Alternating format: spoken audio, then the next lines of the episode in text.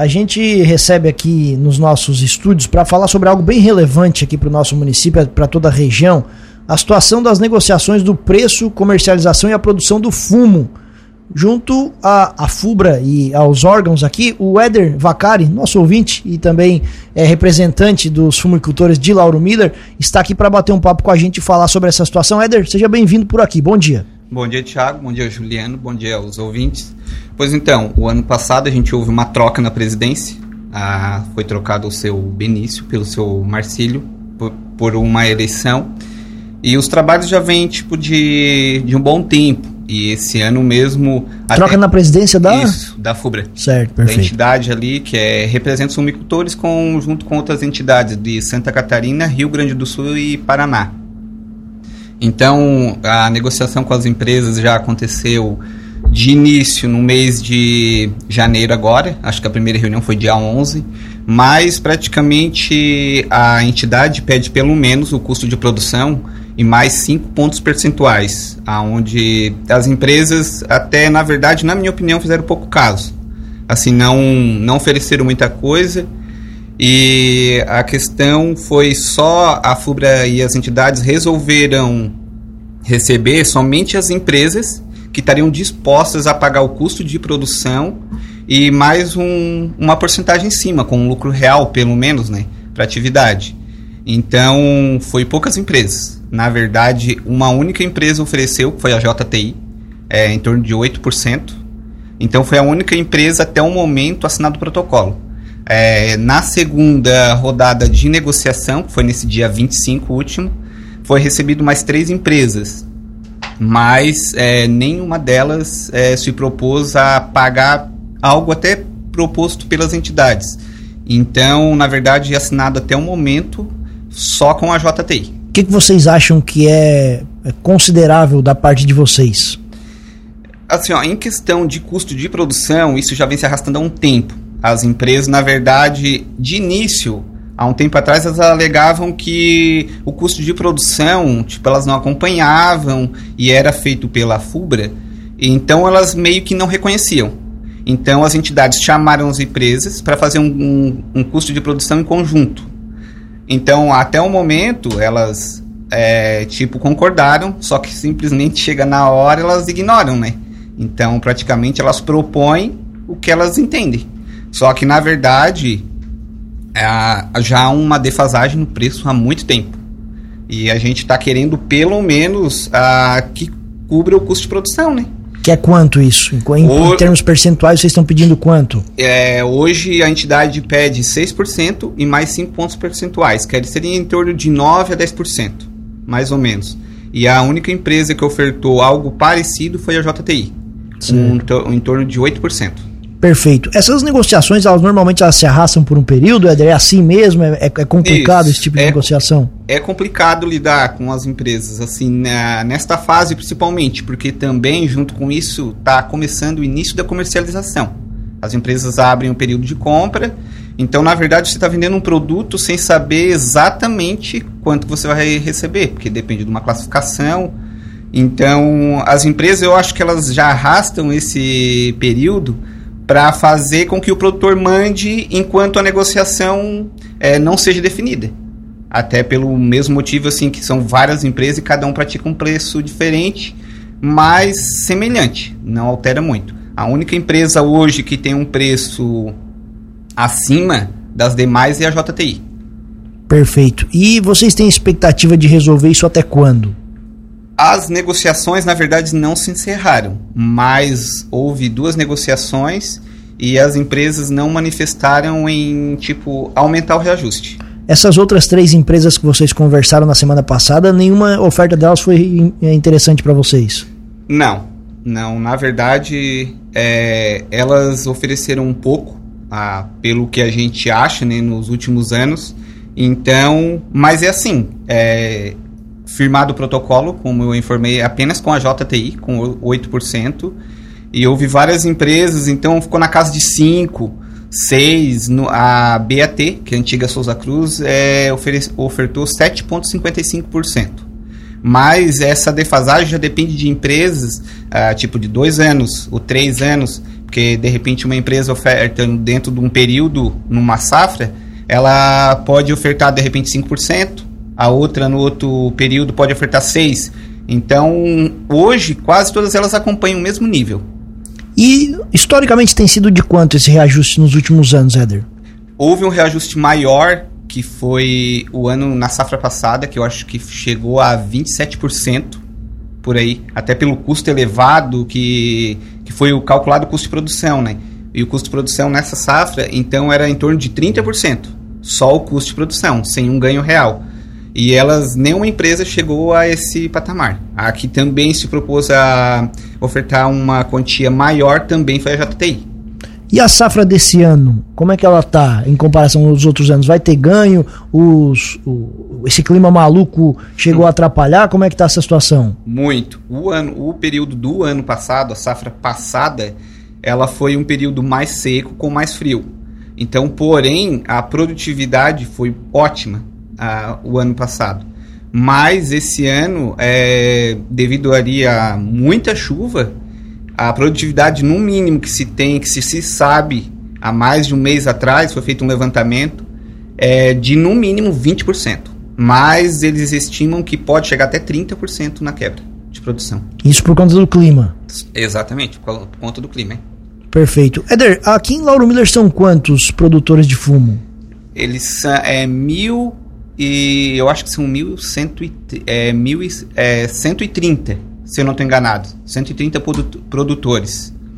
Em uma área de 230 hectares, eu acho, se eu não estou enganado. Mais ou menos isso. Aqui para a região, a gente está falando de números bem relevantes. Sim, sim.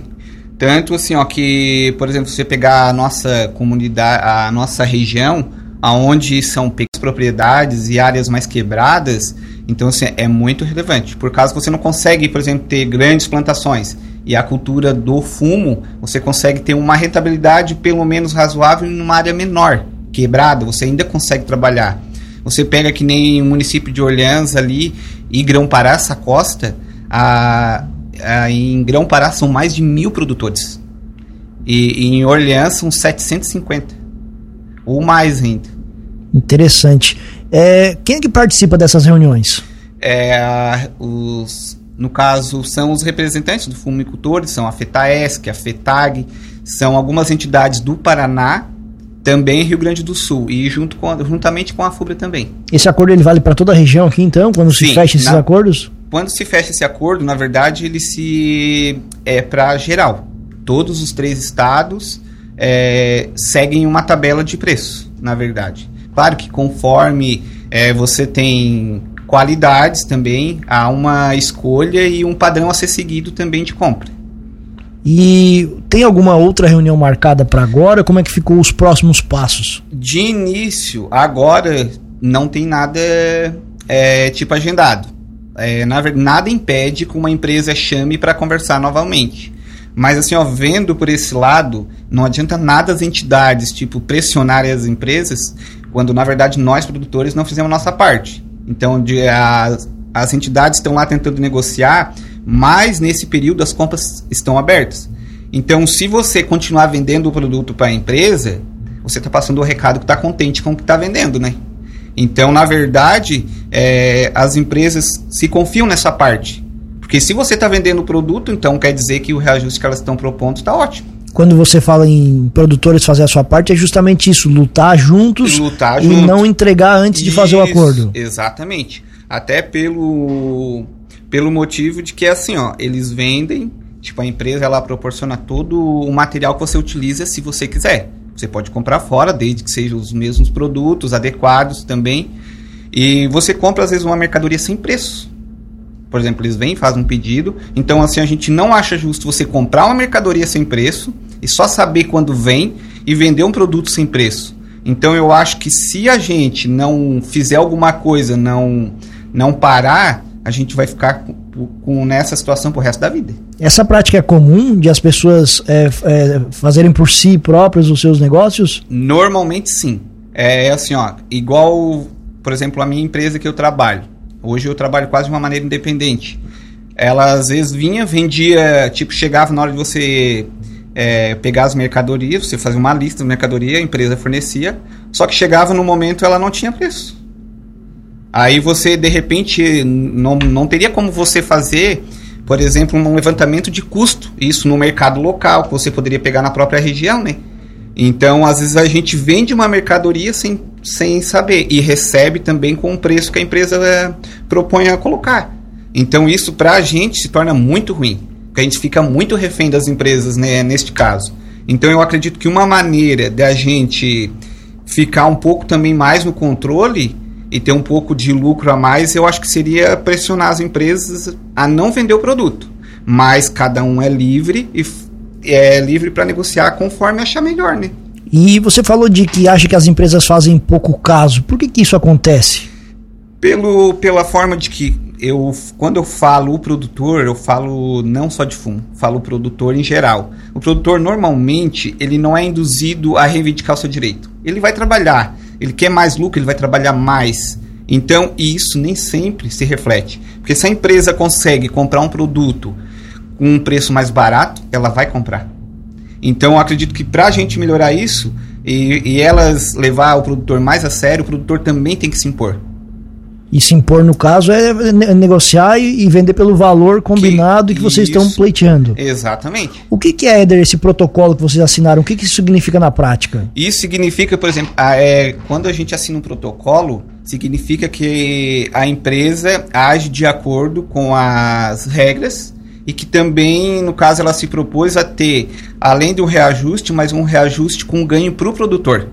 Que por causa que, na verdade, é como é, a gente é integrado, então. Então, na verdade, como o, o produtor é integrado, teria que ter rentabilidade para as duas partes, né? Isso pode ser um indício de que vai ser essa empresa escolhida? É assim, ó, são várias empresas hoje no mercado e muita gente hoje é livre para escolher para a empresa que quiser vender.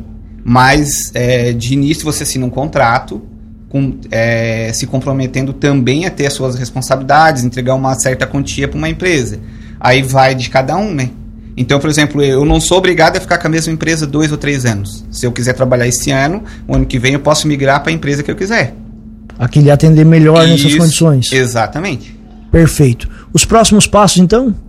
É, os próximos passos, é, na verdade, como as negociações praticamente já eles não ofertaram mais, então a gente está esperando. Vamos ver se de repente as empresas fazem um levantamento de produção, por causa que eu acredito que possa chegar próximo aos 30% de quebra. Então, de repente, como eles alegam que não pode pagar mais que isso, mas há dois anos atrás, não essa última safra que passou, no outro ano, eu acho que o preço estava em 15 reais por aí. E houve uma quebra, eles pagaram por fora em torno de 20 reais o quilo. Então, se eles não podiam pagar mais na tabela, como é que eles conseguem pagar por fora? Se torna uma coisa assim meia controversa, porque na verdade o ponto de partida para um próximo reajuste seria o preço que está na tabela, né? Que hoje é? Que hoje o preço assim, ó, do preço máximo está em torno ali com o que eles estão ofertando em torno de 20 e 90, 21 por ali. Já com o reajuste. É, e o da JTI, ele está em torno de 22. 22 e tem até o certo complemento em cima, ele chega até a 23. Perfeito.